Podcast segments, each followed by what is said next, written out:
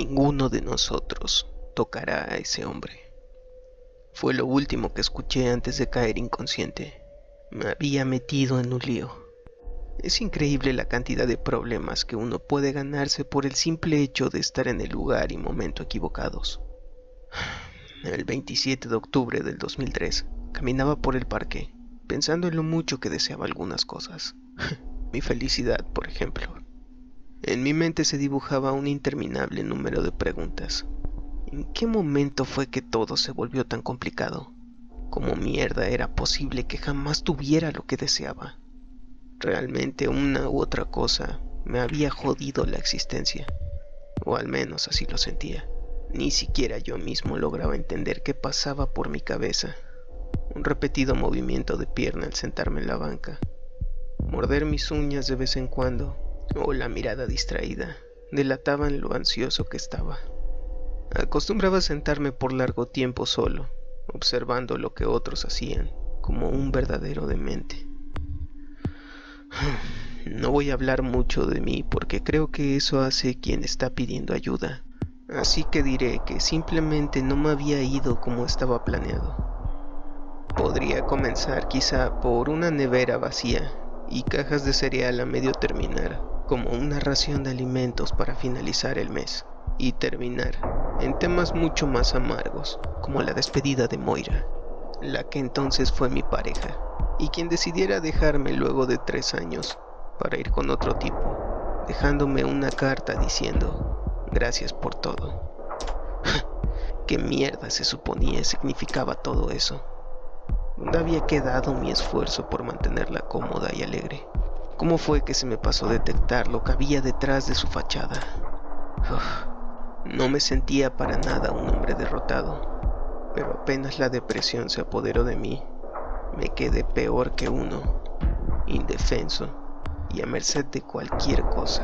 Mientras paseaba por el parque, me quedé en una banca comiendo una barra energética Luego de unos minutos, un tipo se acercó y se sentó a mi lado. Traía consigo dos cafés. Tomó uno y comenzó la plática diciendo, es un buen lugar, ¿no te parece? Sabes, no vengo mucho por aquí. Supongo nadie lo haría si algo no estuviera mal. Lo cuestioné sin mirarlo a la cara. ¿Qué pasa contigo, amigo? Le respondí. Mm, verás, las relaciones humanas son muy complejas. Estuve todo el día trabajando y al regresar encuentro la computadora encendida. Pensé, mm, bueno, alguien estuvo ocupada también. Había un desorden, así que acomodé y al mirar el monitor me encontré con varias cartas relatando lo que sentía por otro tipo. Puedes creerlo, era una verdadera rabia la que sentí. No quería perder la cabeza, así que tomé las llaves y salí a caminar. Le respondí, Suena muy mal todo eso. En algún punto quizá todo tenía una mejor explicación. Lo mejor sería reducir la dosis de café y mantener la cabeza fría. Creo que actuaste bien si me preguntas. Él, por su parte, tomó un sorbo y me dijo, tienes razón. Sabes, este café ni siquiera era realmente para mí, sino para ella.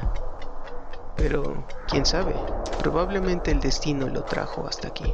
Adelante, tómalo, es tuyo.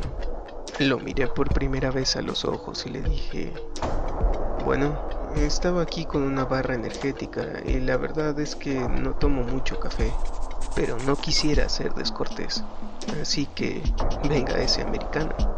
Tomé un poco y noté un sabor extraño. Pensé que la fruta de la barra me había modificado el sentido del gusto. Terminé aún así el café y le dije que debía regresar al departamento y que debería hacer lo mismo y platicar con ella, recordándole mantener como hasta ahora la cabeza fría. Al despedirme, le comenté que había sido un gusto pasar el rato con él.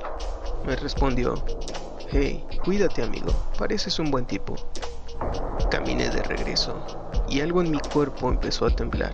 Un sudor profuso me recorría la piel y caí desmayado apenas las llaves tocaron la puerta. Lo último que escuché fue, ninguno de nosotros tocará a ese hombre. Después, percibí solo siluetas y luego desperté sentado dentro de mi apartamento. El tipo del parque estaba ahí, Le ordenó a otros dos tipos que salieran de la habitación y vigilaran desde fuera. Por su parte, miró a los ojos y me dijo, Moira siempre habló mal de su última relación. Decía que el tipo con el que salía era lo peor que le había pasado, que incluso no era tan bien parecido y algo obeso. Claramente también en eso mintió. Te escribió varios correos. Los encontré hace unos días. Ninguno fue respondido. Quería ver con mis propios ojos quién eras. ¿Qué tan amplias eran sus mentiras? Le dije en voz entrecortada. ¿Qué pasó con Moira? ¿Qué le ocurrió?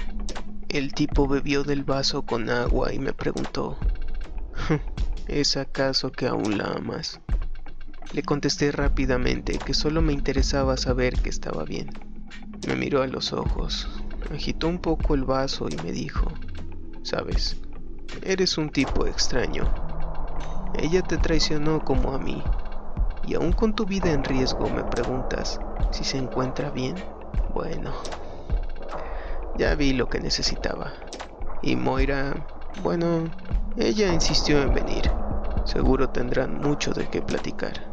El tipo salió del apartamento y al abrir la puerta, un destello blanco entró por mis ojos y me desmayé. Al despertar por la mañana, Moira estaba frente al sillón mirándome fijamente. Me dijo, Prepare el desayuno. ¿Vienes conmigo? Extendió su mano y me invitó a seguirla. En los diarios, la noticia de una joven pareja asesinada aparecía en primera plana. Se podía leer en el extracto, la joven de 32 años, Moira Liven, y Milo Bowen, de 33, fueron encontrados muertos al interior del apartamento en Santa Elena. Ambos cuerpos al parecer envenenados. Las investigaciones se encuentran en curso. Los mantendremos informados.